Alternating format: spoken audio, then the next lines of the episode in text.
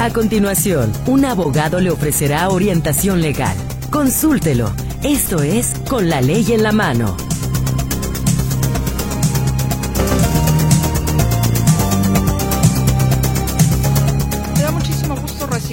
En este jueves 14 de diciembre de 2023 a una emisión más de Con la Ley en la Mano. Muy buenas tardes a nombre de todo el equipo y gracias también a nombre de mis compañeros que sin duda alguna le dan un soporte importante a este espacio para que llegue hasta usted y para que usted también pueda comunicarse con nosotros para darle respuesta con el invitado, con el experto en la materia que ahora ya le vamos a señalar y que usted pueda despejar las dudas que tenga en caso de que estuviera teniendo alguna situación en materia legal. Pues sean todos ustedes bienvenidos. Les saludamos con muchísimo gusto. Mi compañera Berenice Flores, ella, usted ya lo sabe, atiende las eh, líneas telefónicas convencionales y estos y los números son 33 38 13 15 15 y 33 38 13 14 21. Tenemos de igual manera el WhatsApp y el Telegram en el 33 22 23 27 38.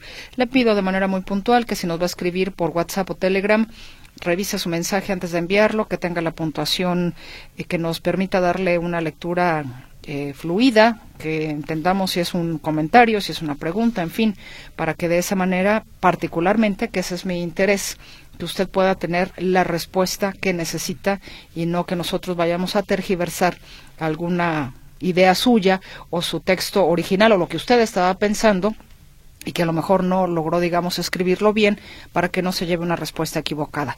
Ese es el interés de pedirle precisamente que revise su mensaje antes de enviarlo. En esta ocasión, mi compañero Jonathan Lozano está en el control eh, de audio. Ante este micrófono le saluda a su servidora Mercedes Altamirano. Y esta tarde recibimos con mucho gusto aquí en Radio Metrópoli, la estación de las noticias, al licenciado Daniel Herrera Orozco. Él es juez en retiro y su especialidad fue, sigue siendo sin duda alguna, en lo civil y lo mercantil. ¿Cómo está? Bienvenido, qué gusto saludarle. Muchas gracias, Mercedes, por esta nueva invitación y pues feliz de estar aquí otra vez. Pues vamos a platicar de algo que de repente no hace muy feliz a la gente. Bueno, de repente le hace feliz porque hay cuestiones que son muy momentáneas, pero luego el Via Crucis. Sí, al paso del tiempo empiezan los problemas. Eh, exactamente. ¿Y de qué le estamos hablando? No sé si algunos ya cayeron en la tentación con el famoso Buen Fin de haber dado, ah, pues no importa el tarjetazo, ¿no? A lo mejor. Pero todavía falta gente que, a lo mejor se está conteniendo y no vaya a ser la de malas que para los regalos de Navidad también de en esa misma manera, ah, no importa el tarjetazo. O para las vacaciones, o para la fiesta de, de fin de año, para el Día de Reyes. Y luego, se viene la cuesta de enero con el montón de impuestos y ay, ay, ay. El referendo de los vehículos. Y sacando dinero hasta debajo de las piedras. porque no supo administrar sus finanzas. Y en ese sentido creo que el tema que le trae a esta mesa de trabajo el licenciado Daniel Herrera Orozco es muy importante. Es el uso de las tarjetas de crédito. Así es. Muy bonitas, nos sacan del apuro, pero hay que saberlas usar hay que tener una visión, pues no, ni siquiera conocimientos especiales, Mercedes, simplemente tener una lógica para saber hasta cuándo puedo comprometer de mis ingresos, no de la disponibilidad o del límite de crédito que me fijó el banco. Porque pues a lo mejor voy a manejar una barbaridad, el banco nos dio 500 mil pesos de línea de crédito. Si yo me los gasto los 500, como decías tú, pues sí, es muy bonito ahorita, que compro todo lo que yo quiera. Y el siguiente mes que tengo que empezar a pagar. Sí, el tema es que no me van a cobrar nomás los 500 mil que me dieron de crédito, sino que más los intereses y... Y si me atraso, a rato las penas por mora, los moratorios, etcétera. Y agárrese, se le va a desdibujar la sonrisa de la boca. Pues al regreso le parece de la pausa, licenciado Daniel Herrera Orozco, vamos ya entrando en materia, en detalle, para que usted también nos haga llegar su participación. Ya volvemos.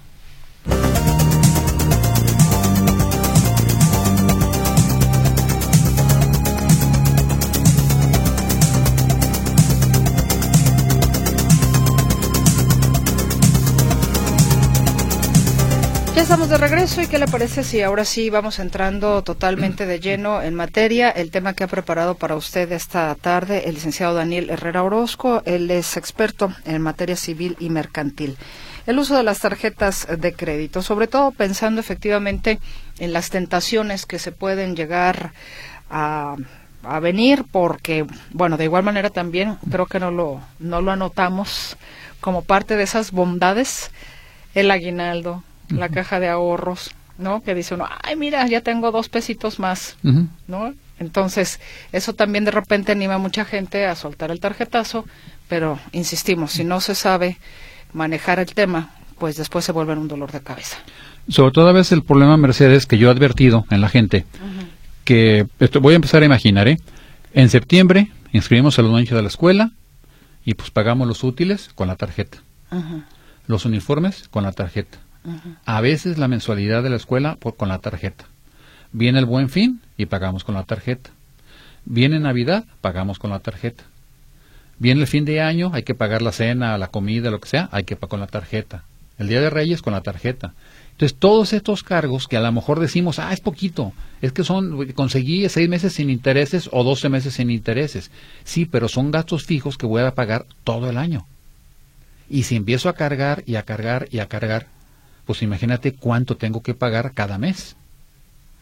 Efectivamente. Y voy a dejar un ejemplo, quizá. Compré una pantalla, mil pesos al mes, seis meses sin intereses. Me fui de vacaciones a la playa, otros mil pesos del hotel, a seis meses sin intereses. Eh, lo del buen fin, compré X cosa, un refrigerador que ocupaba mil quinientos pesos durante doce meses, un ejemplo. Entonces, ¿ya cuánto llevamos? Son tres mil quinientos pesos al mes, señor.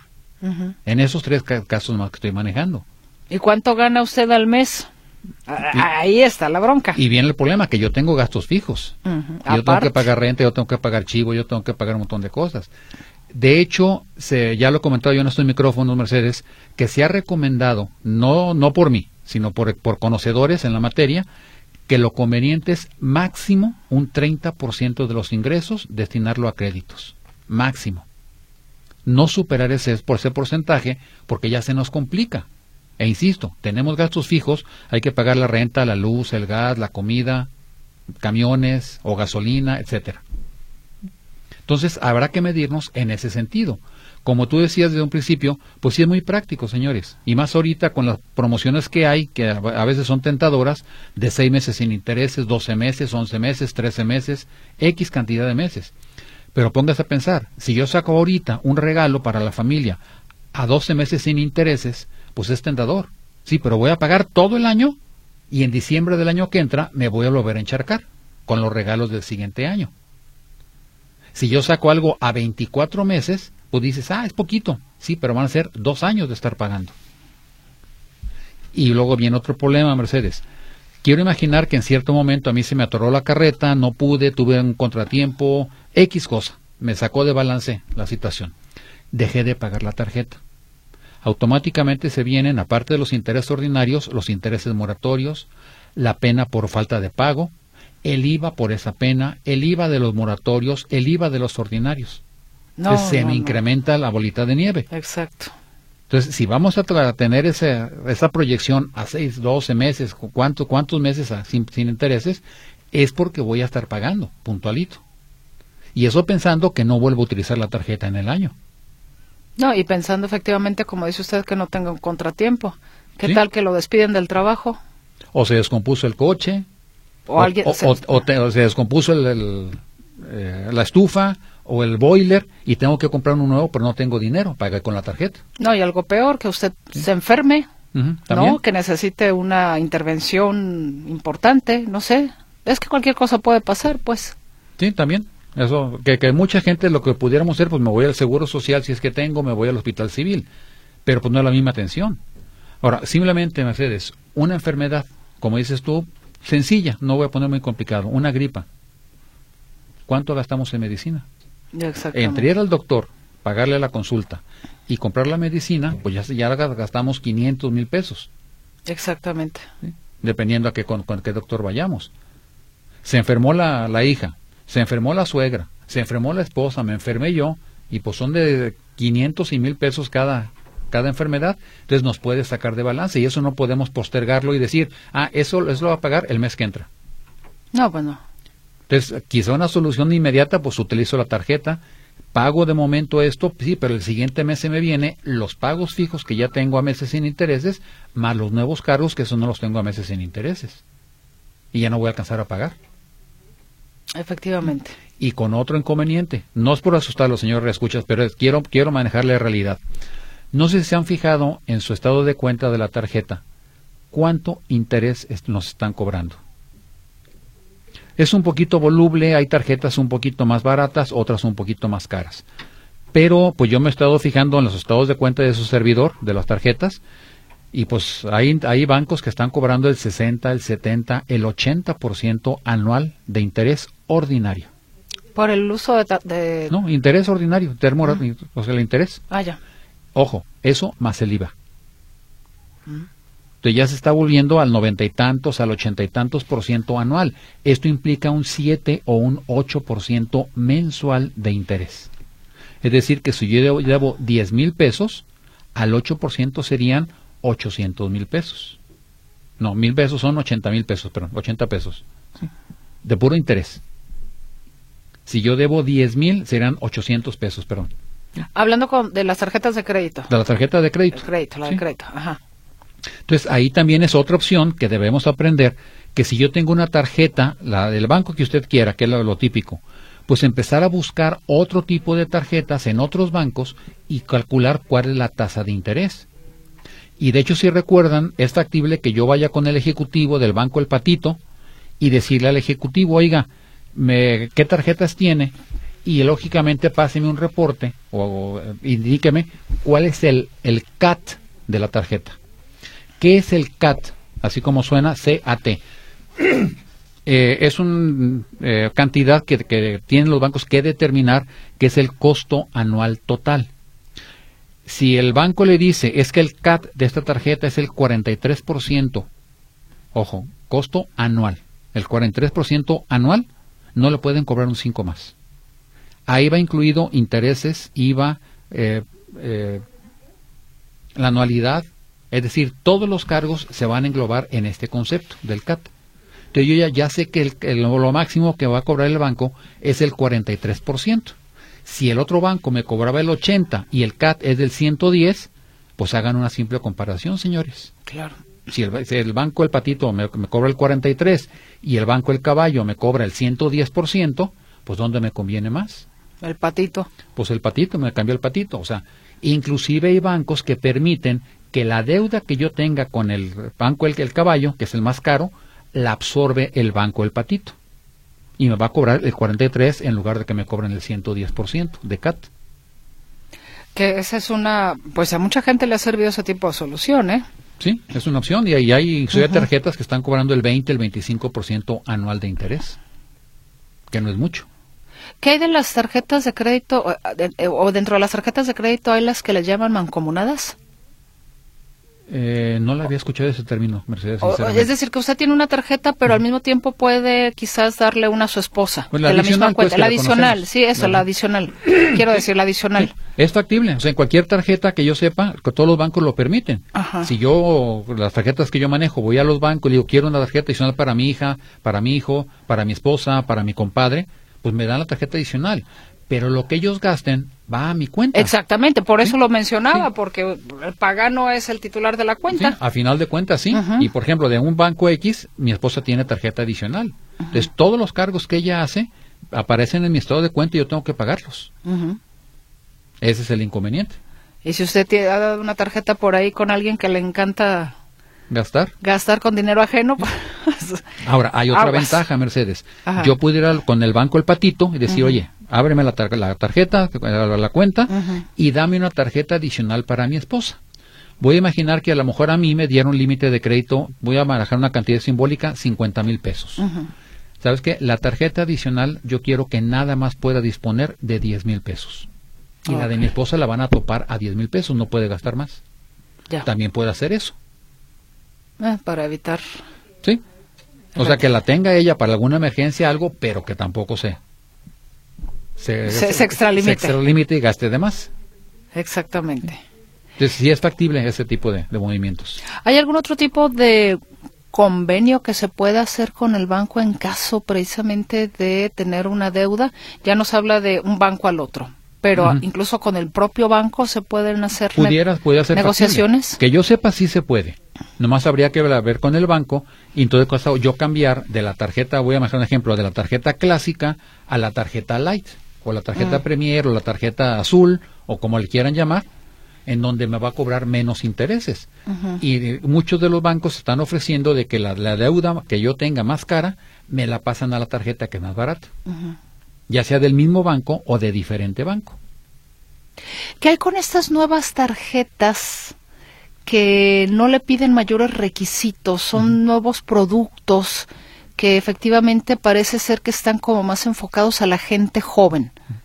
Eh, he, estado viendo los, los comerciales, Mercedes, y tengo conocimiento de esas, tarjetas de crédito, efectivamente, pero ahí la inquietud que a mí en lo personal me, me, me queda es quién respalda o quién está operando esas tarjetas, qué empresa, porque no son bancos. Es lo que no sé y no sé hasta qué grado sean confiables o no. Los bancos sabemos que inclusive pues son instituciones serias, con mucha inversión, están reguladas por el Banco de México, por la Comisión Nacional Bancaria de Valores, tienen mucha supervisión. Pero estas nuevas tarjetas no tengo yo conocimiento y no me he puesto a investigar a, quién, quién la respalda, quién las opera, de dónde, de dónde viene el dinero. Inclusive no tengo el dato de cuánta tasa de interés estén cobrando. Mire, acabo de abrir precisamente una de estas que es, eh, digo, no le vamos a dar la publicidad, pero la publicidad ha estado, digamos, eh, en, varios espacios, ¿no? En redes sociales, inclusive. Dice, solicita tu tarjeta fulanita. Eh, a ver, dice, preguntas frecuentes. ¿Cómo funciona en este caso esta tarjeta? a ver, solicitud y requisitos, tarjeta de crédito, Cuenta. Cuenta, invitaciones, Apple Pay, billetera de Google, constancia de situación fiscal, tarjeta garantizada. Dice, ¿es de débito o crédito? ¿Cuáles son los requisitos para aplicar a la tarjeta fulana? ¿Cómo puedo solicitar la tarjeta de crédito fulana? A ver, porque sí. Dice, nuestro sitio web y en menos de tres minutos. ¿En qué se basan para aprobar una solicitud en tu historial crediticio y otros factores? Eh, ¿Puedo pagar a meses sin intereses con la tarjeta de crédito fulanita? Claro, conoce todos nuestros aliados. ¿Qué línea de crédito puedo obtener? Depende del perfil y puede ir aumentando. Bueno, pues sí, a ver, pero ¿quiénes somos? No es que me quedo, efectivamente. Mm, dice la tarjeta de crédito sin anualidad ni cobro sorpresa. Ah, bueno, dice respaldada por, Mastercard. Sí, pero o sea, es que Mastercard es la, operadora de las tarjetas, por decirlo de una manera, Visa y Mastercard. Todos los bancos inclusive se afilian a alguna de estas empresas, que son a nivel internacional. Pero ¿qué empresa es la que está funcionando o operando esta, esta tarjeta? Es lo que yo desconozco. Pues aquí andamos, bueno, le seguimos buscando. Digo, me llama la atención porque aquí estamos solamente, vaya, poniendo una, un ejemplo de otras que he visto que están en ese mismo tenor y que, insisto, van muy enfocadas a las personas, eh, a la gente más joven, ¿no? Sí. Ahora, tengo entendido que la que la, como se puede conseguir la tarjeta es por vía eh, de Internet. Ajá. Y aquí lo que, lo que me brinca, si yo no firmo un contrato, ¿cómo le va a hacer esta empresa para demandarme en caso de que yo no pague? Pues Necesita un documento fundatorio de la acción, artículo 1061 Código de Comercio. Y si no tiene documento, no va a proceder su demanda. Mira, pues aquí estoy viendo. Quiero ser cliente fulanito. Escribe tu correo aquí. Bueno, pues sería cuestión de investigarle, pero sí me, me, llama la atención este tipo de modalidad. Ahora, yo no, yo no he sabido de que haya algún tipo de movimientos eh, anormales, o no digo delictuosos, pero anormales con estas tarjetas que tú comentas. Sin embargo, eh, lo que se me hace raro es eso. ¿Cómo le hacen? ¿De dónde viene el dinero?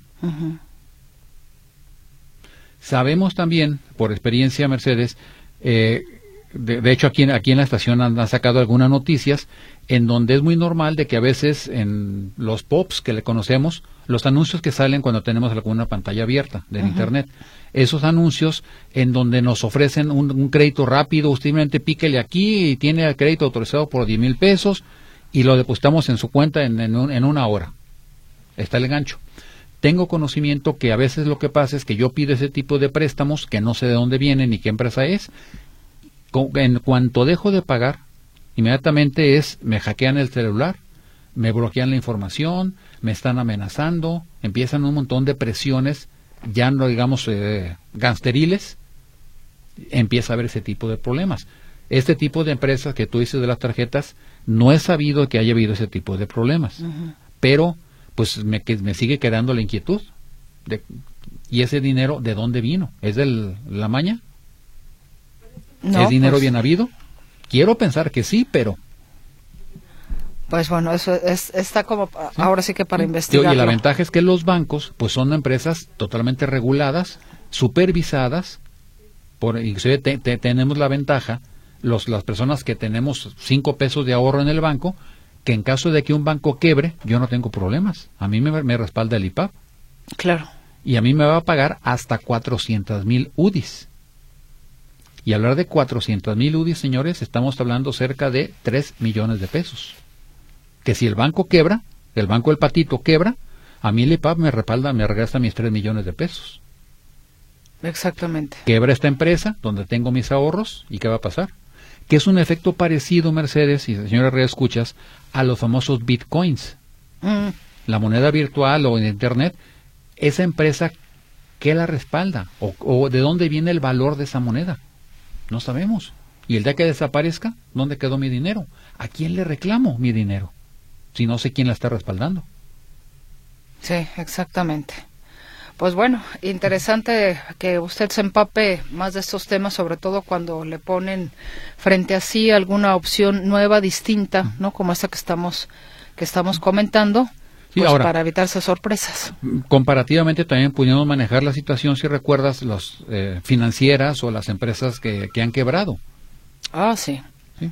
Eh, que AJP, el Arbolito, la Puerto Vallarta, etcétera, en donde yo le sugeriría, señores reescuchas, eh, no arriesgarse, yo en lo personal, en mi opinión, yo prefiero irme a la segura, a lo, a lo que ya conozco, que empezar a, picotear en cosas nuevas, que a lo mejor es bueno, pero habrá que analizarlo. Eh, eh, otro ejemplo, Mercedes, si llego yo y te, te, convenzo a ti o te ofrezco de que tu inversión o dinero que tú tienes ahorrado abajo del colchón, pues mejor me lo des, yo te voy a pagar intereses del 9% mensual. Es un buen negocio, además, en 10 meses vas a duplicar tu, tu inversión. Yo ahora yo preguntaría, ¿qué negocio da para pagar 9% de interés mensual? ¿Cuánto tengo que ganar yo? ¿El 15 o el 20%? Pues casi ningún negocio lo va a hacer. Claro. Y una posibilidad pues sería, si fuera factible, ir con los empresarios, preguntarles, y pues ningún negocio da tanto. Sí, como para que le den esas maravillas de intereses, ¿no? Entonces yo prefiero dar pasos, dar poquitos pasos, pero bien plantados, a estar brincando y a estar viendo posibilidades en donde puedo correr un riesgo. No, no digo que las empresas, empresas que tú insinúas, pues sean malas, pero yo no tengo la confianza para poder invertir en ellas. Exactamente. Bueno, pues vamos a una pausa. Licenciado Daniel Herrera Orozco, le recuerdo a nuestros escuchas que los teléfonos están a sus órdenes. Está muy activa Bere contestando 33 38 13 15 15, 33 38 13 14 21, WhatsApp y Telegram en el 33 22 23 27 38. El licenciado Daniel Herrera Orozco es experto en materia civil y mercantil. Vamos entonces al corte, no tardamos.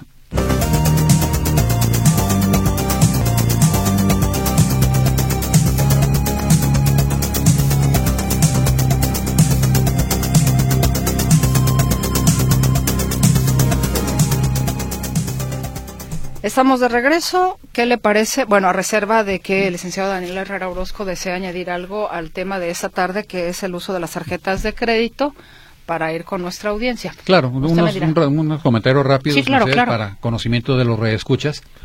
Eh, la tarjeta de crédito tiene una característica igual que la de débito. No están reguladas en ninguna ley. Ni en Código Civil, ni en ley bancaria, ley de títulos. En ninguna ley están previstas la tarjeta de crédito o la tarjeta de débito. Sin embargo, esto no implica que sean ilegales o nulos los contratos que celebramos con, con la emisora de la tarjeta, con, con la empresa o con el banco. El mismo Código Civil, tanto federal como el del Estado, prevén que cualquier contrato que no esté específicamente regulado es válido y se va a regir, primero, por las reglas generales de los contratos.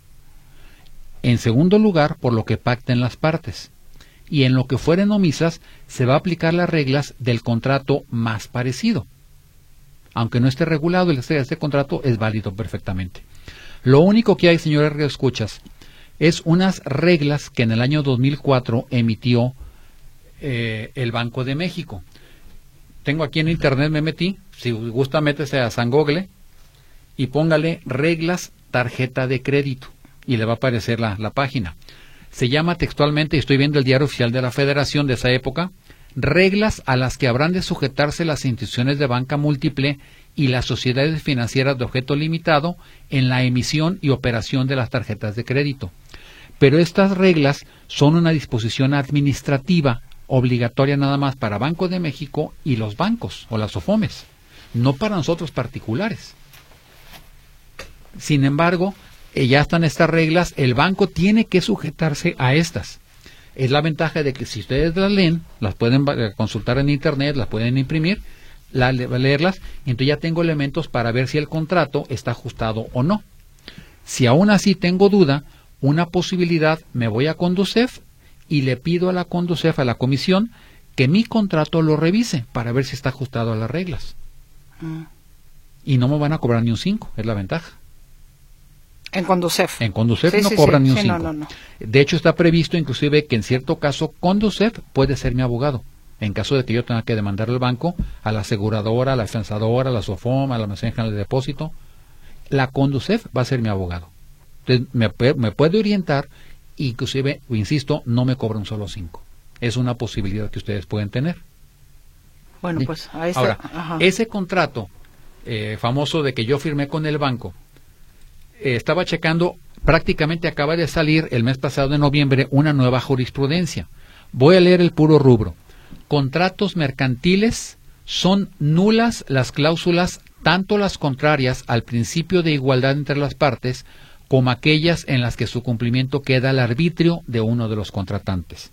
Y en el texto, la Corte, en la primera sala de la Corte, aclaró de que los contratos que no estén regulados en los términos 78 son válidos también. Máxime que se supone que son expertos. Está hablando la Corte de dos comerciantes. Sin embargo, las cláusulas que vayan en contra del principio de igualdad, o sea, los derechos iguales de las partes, es nula esa cláusula. Y también es nula si el cumplimiento del contrato queda al arbitrio, al capricho de una de las partes. De hecho, les paso el dato, señores, en lo personal, eh, una de las tarjetas que yo tengo, eh, me, eh, reviso mi estado de cuenta, veo que hay un cargo que yo no reconozco, voy al banco, lo reporto, me dice no hay ningún problema, señor, en este momento cancelamos la, la tarjeta y le vamos a reponer por otra. Yo tenía 100 mil pesos, por bajar un ejemplo cuando recibo la nueva tarjeta y llego al nuevo estado de cuenta, 10 mil pesos de, de, disposición. Es decir, que el banco unilateralmente me rebajó. Exactamente. El límite de crédito que tenía. Hablo al banco y le digo, oiga, ¿hay un error o qué? No, dices que el banco se lo rebajó.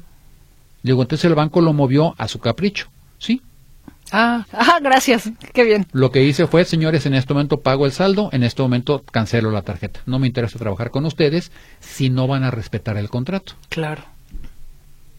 Los contratos, desde que se celebran, dice el Código Civil Federal, desde que se celebra un contrato con los requisitos legales, obliga a lo pactado y a cualquier consecuencia de la ley. Y una consecuencia de la ley son los principios generales de los contratos, es que el contrato debe cumplirse tal como se pactó no puede modificarse sin consentimiento de la otra parte. Y es que fíjese que tenemos la muy mala costumbre de firmar contratos sin leerlos. Y luego nos andamos quejando y no sé qué, cuando en nuestras propias manos inclusive está la solución. Pero pues no echamos mano del contrato, no lo volteamos a ver, lo ignoramos, es más, ni siquiera nos acordamos, como que queremos que mágicamente todo se resuelva. O quizá, Mercedes, voy a manejar otra hipótesis de que a lo mejor en ese momento ya estamos cansados, fue muy entretenido el trámite en el banco, ya tenemos otra cosa que hacer. Lo entiendo. Señores, pero el fin de semana, ¿por qué no lo leímos? Claro. Recibimos la póliza del seguro del coche o de vida o de gastos médicos o cualquier y lo guardamos así, sin revisarlo, sin leerlo. A lo mejor si, eh, voy a manejar una persona o yo que no tengo mucha capacitación, pues a lo mejor no le entiendo. Pero insisto, señores, hay opciones. Está la Conducef que me puede ayudar. Están los bufetes de servicio social que me pueden dar la orientación gratuita. Está la Procuraduría Social que me puede dar la orientación gratuita. Entonces yo tengo opciones para poder pedir que revisen mi contrato, yo que no lo entiendo, para que me digan si es correcto, es válido o no es válido. O el banco está abusando de mí. Por eso es con la ley en la mano. Sí. Ok. Bueno, ¿le parece? Vamos con la participación de nuestra audiencia. Adelante. Gracias, licenciado. Bueno, comienzo con Sofía Álvarez. Sofía nos dice, vendí mi local comercial en un millón quinientos mil, de lo cual el día de mañana me depositan setecientos cincuenta mil pesos en efectivo y el resto en junio del año que, que entra. Mi pendiente es el depósito de mañana de 750 mil en efectivo. ¿Qué impuestos tengo que pagar? Ya pagué 70 mil pesos con el notario. ¿Qué impuesto me va a cobrar Hacienda a la hora que me depositen el dinero en efectivo? Híjole.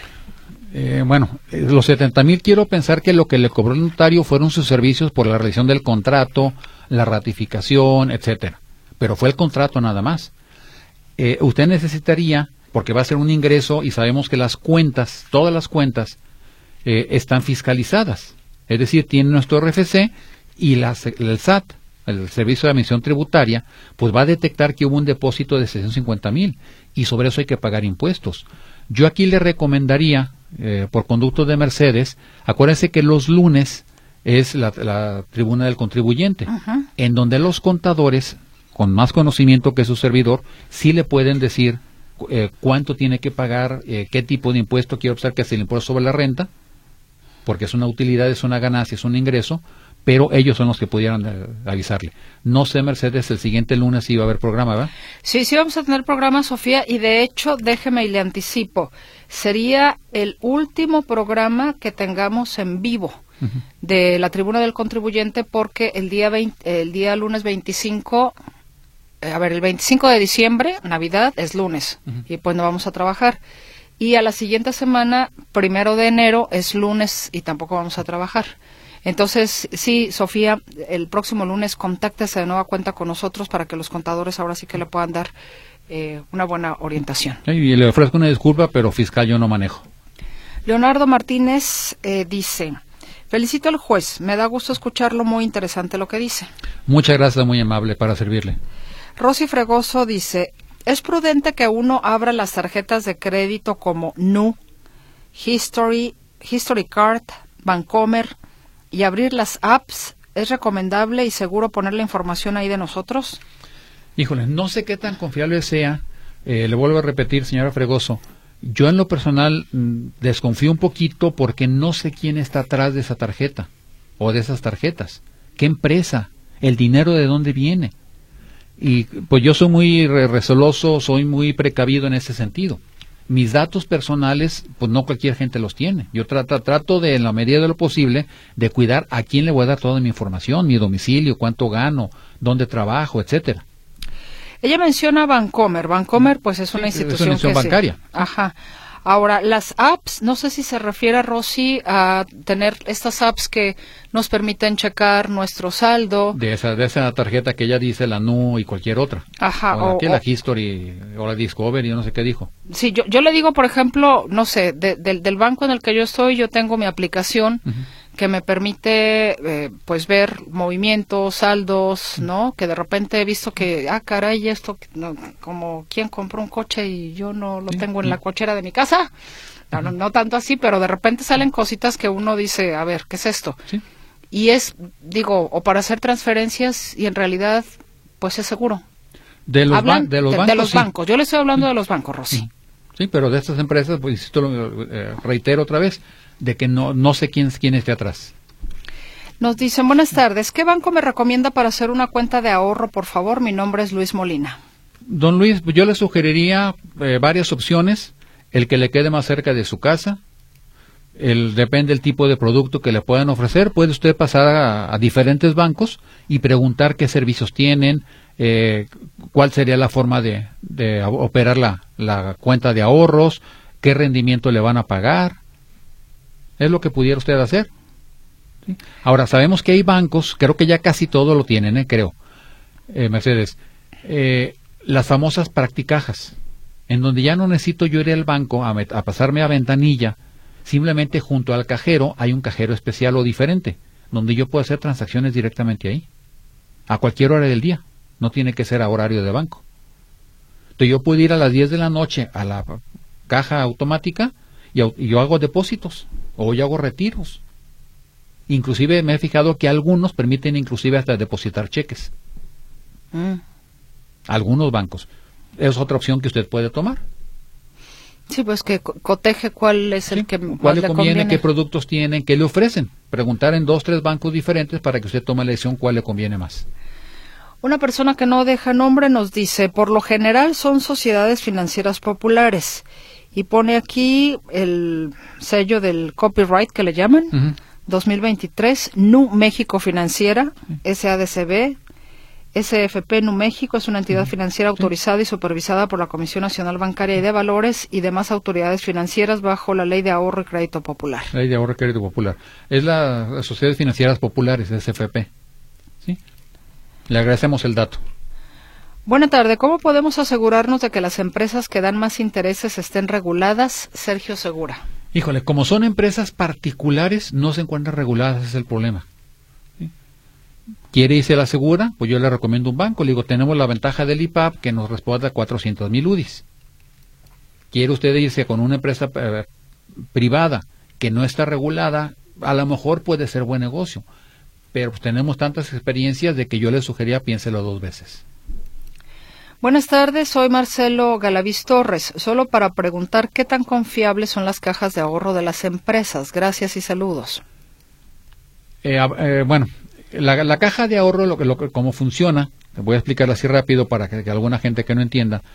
Todos los, los, empleados de una empresa, de la empresa El Patito Azul, pues quizá vía nómina nos descuentan 50, 100 pesos. Cada quincena todos los trabajadores se va creando ese fondo. Con la ventaja de que si yo tengo una eventualidad urgente, pues yo puedo ir a esa caja de ahorros y pedir un préstamo. Y me lo, me lo otorgan. Yo tengo que pagarlo, lógicamente.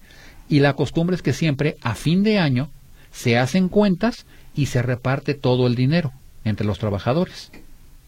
Y al iniciar enero volvemos a comenzar otra vez. Es, es eh, factible, ahí lo, que sería cuestión de revisar es que la empresa o el patrón sea el encargado de administrar esa caja de ahorro. Porque si va a ser otro empleado y hace un desfalco, pues nos quedamos sin nada. Claro. Vamos a ir a una pausa y ya volvemos.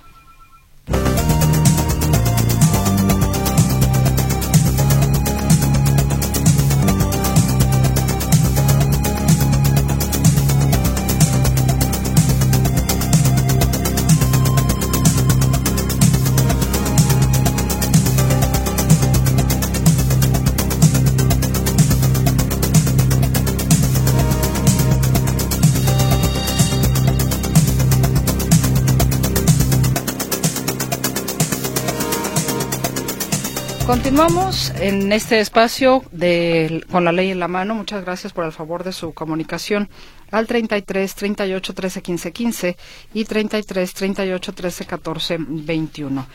Tenemos más participación. Estaba revisando aquí rápidamente en estos eh, chats. A ver, ah, no. Bueno, voy, voy con la participación de usted a través del WhatsApp. Permítame un segundito, ya estoy aquí. Nos dicen, buenas tardes. Para preguntarle al licenciado Herrera, si unos niños fueron registrados en 1945 con los apellidos de los papás, pero en 1966 vuelven a ser registrados pero con otros apellidos y se ponen otros como papás para registrarlos. ¿Cuál es el acta oficial? Porque las dos actas tienen el mismo CURP, solo cambian los apellidos de los padres. ¿Cómo puede ser esto posible? Alejandra López. Híjole, antes era muy normal eso, no había un, real control de las actas y cada oficial de registro civil pues tenía su propio libro y no había cotejo de las diferentes actas, por eso era posible que se registraran a los niños dos, tres veces. Sin embargo, yo le diría que la, acta legal será la primera. De hecho, ellos tuvieron padres. Nos dicen, buenas tardes, licenciada, para preguntarle al invitado si ahí, será más bien, si hay alguna institución donde se registran las adopciones, señora María. Las adopciones, bueno, el trámite tiene que realizarse en los juzgados familiar, de lo familiar. Y el Consejo Estatal de Familias es el que de alguna manera supervisa el trámite de las adopciones. Búsquelo como Consejo Estatal de Familias. En otra comunicación nos dicen, pero si no estás de acuerdo, no te autorizan el crédito o el servicio o lo que sea.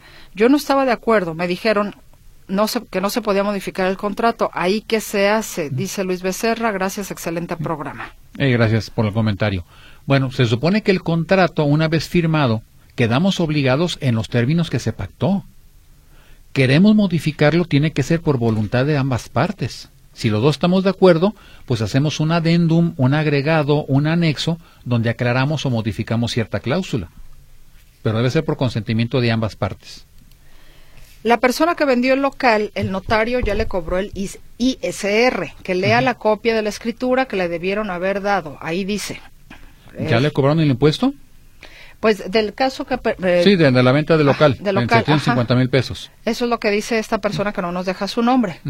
No, es que es que el notario lo que lo que quiero imaginar lo que hizo porque comenta que le cobraron 70 mil pesos y el impuesto sobre la renta no es sobre ese porcentaje del 10% o del 8%. Quiero pensar que lo que el notario cobró fue sus servicios, el contrato que le realizó, el, el, impuesto sobre transmisiones sobre actos jurídicos que ya fue derogado.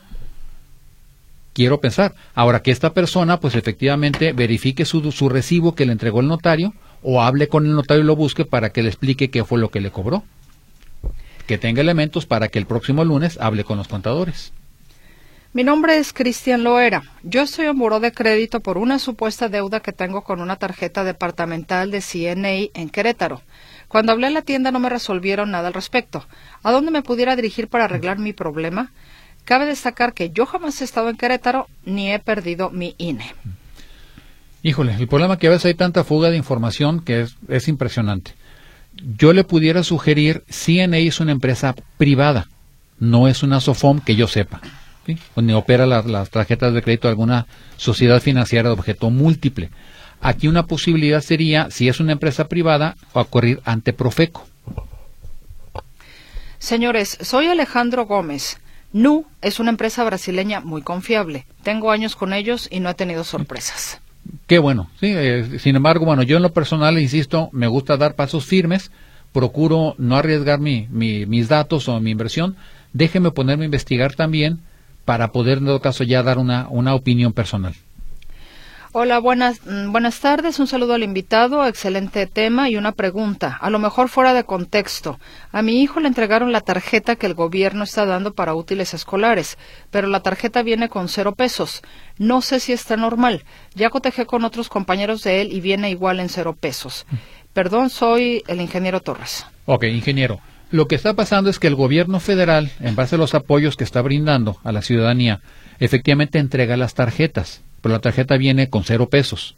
Al paso del tiempo es cuando empiezan ya a abonar. Y si usted escucha esta estación, eh, habrá notado que en muchos de los espacios, pues la gente empieza a hablar por el apoyo a los viejitos, 65 y más, en donde preguntan, oiga, ¿ya está el dinero? O sea, el gobierno cada cierto tiempo empieza a hacer los depósitos o como se le conoce comúnmente la dispersión de los recursos. O sea, empieza a depositar en todas las tarjetas que tiene. Habría que checar eh, que la dependencia que le otorgó ese, ese apoyo, cuándo va a, haber, va a haber los recursos. Buenas tardes, una pregunta. ¿Será cierto que Banco Azteca va a la quiebra? Ah, ¿Cómo han estado preguntando esto? Bueno, yo eh, he escuchado y he visto varios, varias noticias donde aparentemente sí trae problemas. No sé qué tan graves o si vaya a poner en riesgo la viabilidad o vaya a quebrar, no tengo el dato. Sin embargo, Banco Azteca, acuérdense, es un banco regulado e, reitero otra vez, el IPAP, cualquier inversión, cualquier dinero que usted tenga en ese banco, el IPAP, si el banco quebra, se lo va a respaldar. La segunda pregunta, ¿es normal que el contador de una notaría pida anticipos o pago total para poder hacer escrituras de una casa? Normalmente se cobra eh, anticipos o se cobra una, una entrada para, para garantizar el trabajo del notario. Muchas gracias, licenciado, por ese 2023 que nos orientó. Pregunta, la tarjeta SPIN de OXO, y entre paréntesis pone débito, ¿qué opina? Gracias y felices fiestas y Dios lo bendiga, señora Vega. Muchas gracias, señora Vega. Eh, en lo personal, he visto yo en eh, los Oxos o en eh, las eh, gasolineras que tiene presente esa tarjeta. Yo no, no, no lo he operado. Sabemos que Oxo pues es una empresa bastante estable, está respaldada por otra empresota grande, FEMSA. Entonces lo veo un poquito de riesgoso o, o más bien no no veo gran cantidad de riesgo. Sin embargo, bueno, es decisión de ustedes si la- lo quieren operar. Buenas tardes, soy el señor Sahagún. Pregunta a su especial invitado, ¿qué opina por la razón que se anda divulgando que a partir de enero se cobrará un 5%, dígase en banco o caja popular del ahorro de uno mismo? Un 5% que yo sé, no tengo noticia de que vaya a haber ese cobro y cuál es el concepto de por qué se va a cobrar. Ahora, yendo más allá, me voy a adelantar, pensando que a lo mejor se empieza a querer cobrar ese porcentaje, esa cantidad, ese detalle, lo que va a propiciar es que la gente ya vamos a retirar nuestros ahorros y eso va a ser es malísimo para la economía del país. Nos dicen, a ver, me refiero a los machotes de las empresas. Ah, a ver, el señor Luis Becerra se comunicó, se comunicó antes y decía que si no estás de acuerdo no te autorizan el crédito, el servicio o lo que sea. Que él no estaba de acuerdo, eh, o sea, yo no estaba de acuerdo, me dijeron, no se podía modificar el contrato, que ahí que se hacía. Y entonces ya dice, me refiero a los machotes de las empresas como Easy, Megacable, Total Play, etcétera. Bueno, normalmente son contratos de adhesión, se le conoce técnicamente, donde yo, empresa proveedora del servicio, elaboro mi contrato, lo mando a imprimir y simplemente se lo paso a usted para que lo firme. Y usted tiene que adherirse, no está sujeto a negociación. Aquí lo que puede pasar es que si usted no está de acuerdo con ese servicio, con ese proveedor, pues busque otro proveedor donde le dé otro tipo de condiciones. Lupita Torres, ¿qué se puede hacer? Mi mamá le cedió la casa a mi hermano y no sabemos nada de la casa. Y mi hermano no sabemos si paga el predial o si él está bien. Habría que checar, yo le sugeriría, eh, le, le traspasó en, eh, en lo económico a la casa o le hizo escrituras. No, no la aclara. No investigar en registro público de la propiedad o investigar en catastro si ya hubo cambio de propietario o sigue a nombre de su mamá. Para poder tener elementos y de ahí partir para ver qué, qué se puede hacer. Eh, otra persona que no nos deja nombre dice, a lo que se refieren creo es el incremento de ISR en las cuentas bancarias. Pero es que se supone, se supone que los ingresos que yo pueda tener es lo que se genera el ISR. Y ya si, lo, si yo lo deposito en mi cuenta, ya se supone que ya no genera nuevo impuesto. Lo que pudiera pasar también, que si yo tengo una cuenta de inversión o de depósito, de ahorro, cuando yo obtuve el dinero, yo pagué mi impuesto respectivo. Me sobraron 100 pesos de la quincena, yo lo meto a esa cuenta productiva, esa cuenta de ahorros. Si esos 100 pesos generan 3 pesos de interés, entonces es un nuevo ingreso que se va a cobrar el impuesto sobre la renta de esos 3 pesos adicionales, no de todo el saldo que tenga en la cuenta. Una participación más que llega por aquí. eh, a ver, saludos y feliz tarde para saber, solicitar dónde puedo contactar a la licenciada de, las, de lo de pensiones. Ah, permítame un segundo y con mucho gusto ahora le estaré compartiendo el teléfono de la licenciada Claudia del Rocío Álvarez Rojas, que es efectivamente eh, una de las expertas en esa materia. Francisco pregunta, ¿Banamex no va a quebrar para pasar mis ahorros ahí? Que yo sepa, no. Lo, que- lo que se comentó hace, hace algo, ya algún tiempo es que Banamex eh, sus sucursales las iba a, a traspasar a otros bancos. De hecho, acuérdense que Banorte quiso comprarlos porque Banamex se va de, bueno, Citigroup, el grupo norteamericano, y se iba a dedicar a una banca especializada para empresarios. Pero lo que es la atención al público iba a traspasar sus sucursales a otros bancos. Ya no a lo que llaman cuentas corrientes, ¿no? Mm, La, la- cuenta normal de, de- de nosotros. Sí, sí, sí, o sea, los de a pie ya no nos van a atender. Sí, o sea, lo- lo- los va a traspasar a otros bancos. Creo que HCBC y Banorte quisieron comprar a, Vancomer también quiso comprarlo, pero ya no se ha escuchado nada a, ese respecto. Se comunica nuevamente Cristian Loera, nos dice muchas gracias y saludos. Siempre escucho su programa en vivo y en el podcast en Spotify. Pues muchísimas gracias, Cristian, y espero que pueda resolver el tema con esa tarjeta de que usted está en Querétaro. Si está, pero no está, y si está, quién sabe cómo está. ¿Quién sabe quién se gastó el dinero? Ah, no, bueno, eh, es que de veras. Nos dicen saludos en cabina y un fuerte abrazo y que tengan felices fiestas. Para preguntar, mi padre posee una segunda casa y se la compró ¿qué sería mejor que me genere una donación o escritura? Yo le sugeriría mejor una escritura. Si se la compró y pagó, posiblemente que haga la compraventa. Juan Dueñas, la tasa de retención del ISR por los intereses ganados por ahorros e inversiones aprobada para 2024 es de 0.5%. Es un medio por ciento. Bueno, pues ya se nos acabó el tiempo. Muchísimas gracias, licenciado Daniel Herrera Orozco. Feliz Navidad, muchas gracias por este año y que vengan cosas muy, muy buenas para usted en el 2024. Igual para ti, Mercedes, y para todos los reescuchas y a echarle muchas ganas. Que así sea. Muchas gracias. Para civiles. Y a usted por su atención. Que tenga muy buena tarde.